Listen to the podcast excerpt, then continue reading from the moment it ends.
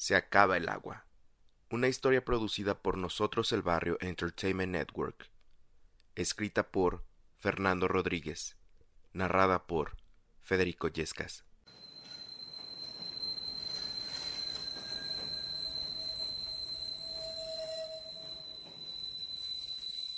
Día cero.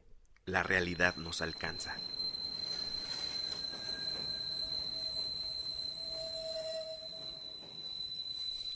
Soy una persona común, una persona más en una ciudad de más de 6 millones de habitantes, una persona de la clase trabajadora en un país que tiene muchos años sin ser un país con oportunidades. Aproximadamente hace como un mes mencionaron que iba a haber un corte de agua en la ciudad durante cuatro días. Mucha gente se preguntó el porqué de esto. Dicen que es porque van a arreglar algunas tuberías. Ojalá sea cierto ya que existen muchas fugas por la infraestructura que se tiene. Es vieja y se le da poco mantenimiento. Hace una semana empezó a correr el nerviosismo entre la gente, pues se publicaron las colonias que iban a ser afectadas. No faltó el que dijo a mí no me interesa, porque mi colonia sí iba a tener agua. Otros que sí iban a ser afectados empezaron a ver qué harían. Un compañero de trabajo pidió días de vacaciones y se fue a su casa de descanso, diciendo que ahí sí iba a haber agua. Hasta unos amigos míos compraron un tambo de 240 litros como provisión, sin saber si su colonia sería afectada. Estos tambos los llegaron a vender a el doble de su costo, haciendo efectiva la ley de la oferta y demanda. Inclusive muchas empresas suspendieron labores o mandaban a sus empleados a hacer home office. Las escuelas públicas a todos los niveles no tuvieron alumnos.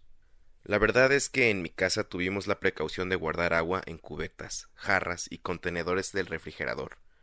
No porque nuestra colonia estuviera en la lista de las que les faltaría el agua, porque la verdad es que no lo estaba, sino porque queríamos también apoyar de esta forma a quien lo necesitara.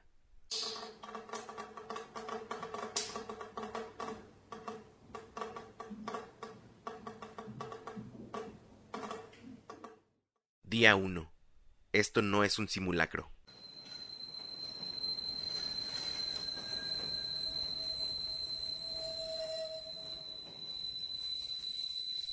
En la mañana me metí a bañar tomándome el tiempo. No me tardé ni cinco minutos, lo que nunca hago.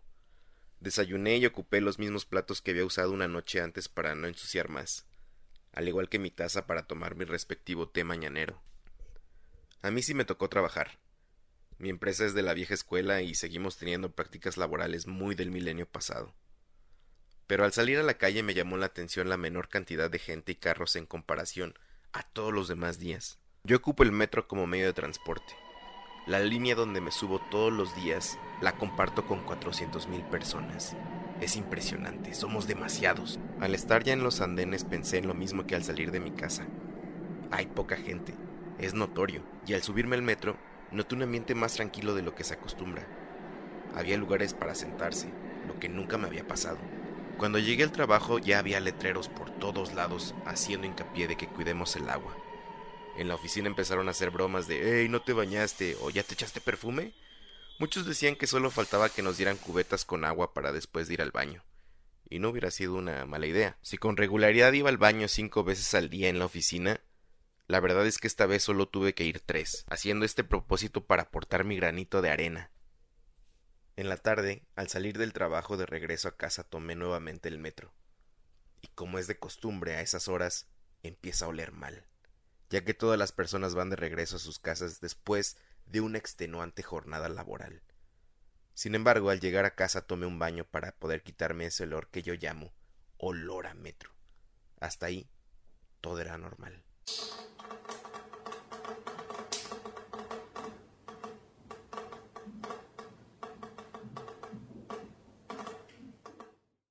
Día 2. Esto está pasando.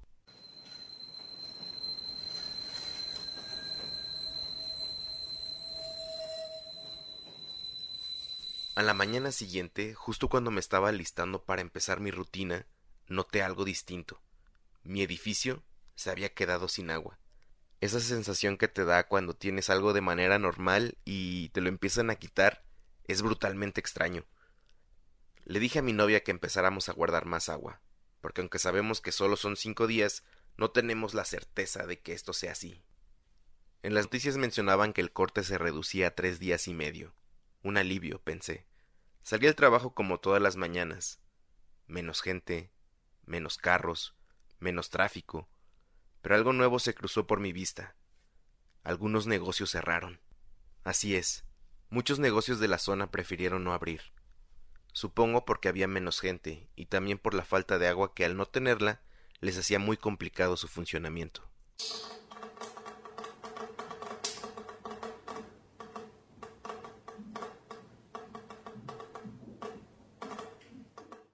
Día 3. Empieza el desabasto.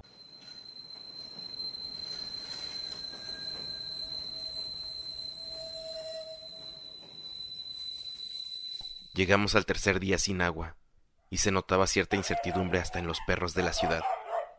Empezabas a escuchar preguntas como ¿Tú todavía tienes agua? ¿Cuánto cuesta una pipa? Porque en mi calle ya no hay. Afortunadamente en mi casa ya teníamos provisiones de agua, y las tuvimos que ocupar con esperanza de que la fecha para conectar el servicio no se moviera, porque en ese caso de verdad que tendríamos serios problemas. Para en la tarde en mi casa el agua empezó a regresar, y creímos que las reparaciones habían terminado. En mi familia surgió un suspiro de tranquilidad, al darse cuenta de que lo peor ya había pasado. O al menos eso creíamos. Empezamos a lavar ropa, lavar trastes, ponerle agua a las plantas y cosas que regularmente hacíamos.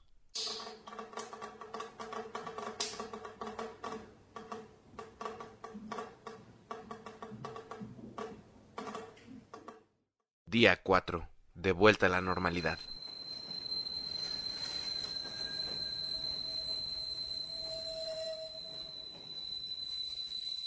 Un semblante de tranquilidad mostraba cada persona que me cruzaba por la calle. El agua había regresado. La ciudad empezó a tomar sus actividades de manera normal. Una ciudad que nunca para, una ciudad que nunca duerme. Pero también una ciudad que no tiene memoria, porque continuamos con nuestras malas costumbres del uso del vital líquido. En la televisión mencionaban que había sido exitosa la intervención en la infraestructura que trae el agua, que se había restablecido el servicio, y que todo funcionaba de manera correcta.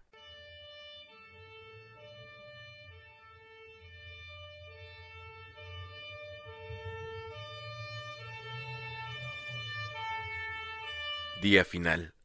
Nuestra realidad. Pasó el tiempo y continuamos con cortes más constantes y más duraderos en los siguientes años. El gobierno estableció un precio más elevado al agua. En mi ciudad, la gente empezó a desplazarse porque los costos de este recurso ya no les alcanzaba.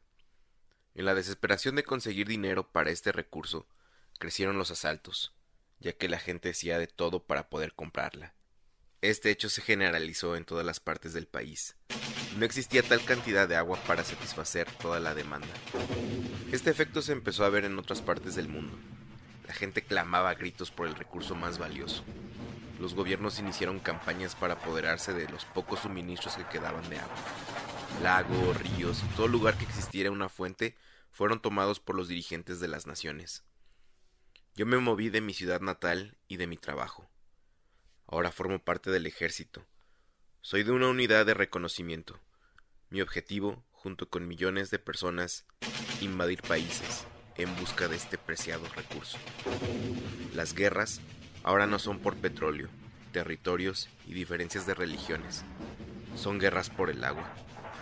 A veces pienso que si hubiéramos podido reconocer cuán importante es el agua antes de que no alcanzara, no estaría a punto de disparar esta arma.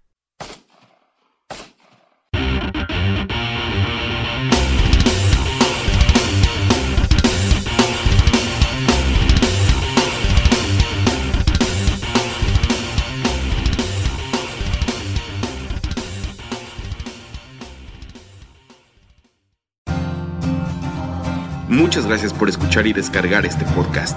Mil gracias más si lo has compartido y te has suscrito a todas nuestras redes. Nosotros el barrio te lo agradecemos y te respaldamos. Hasta la próxima.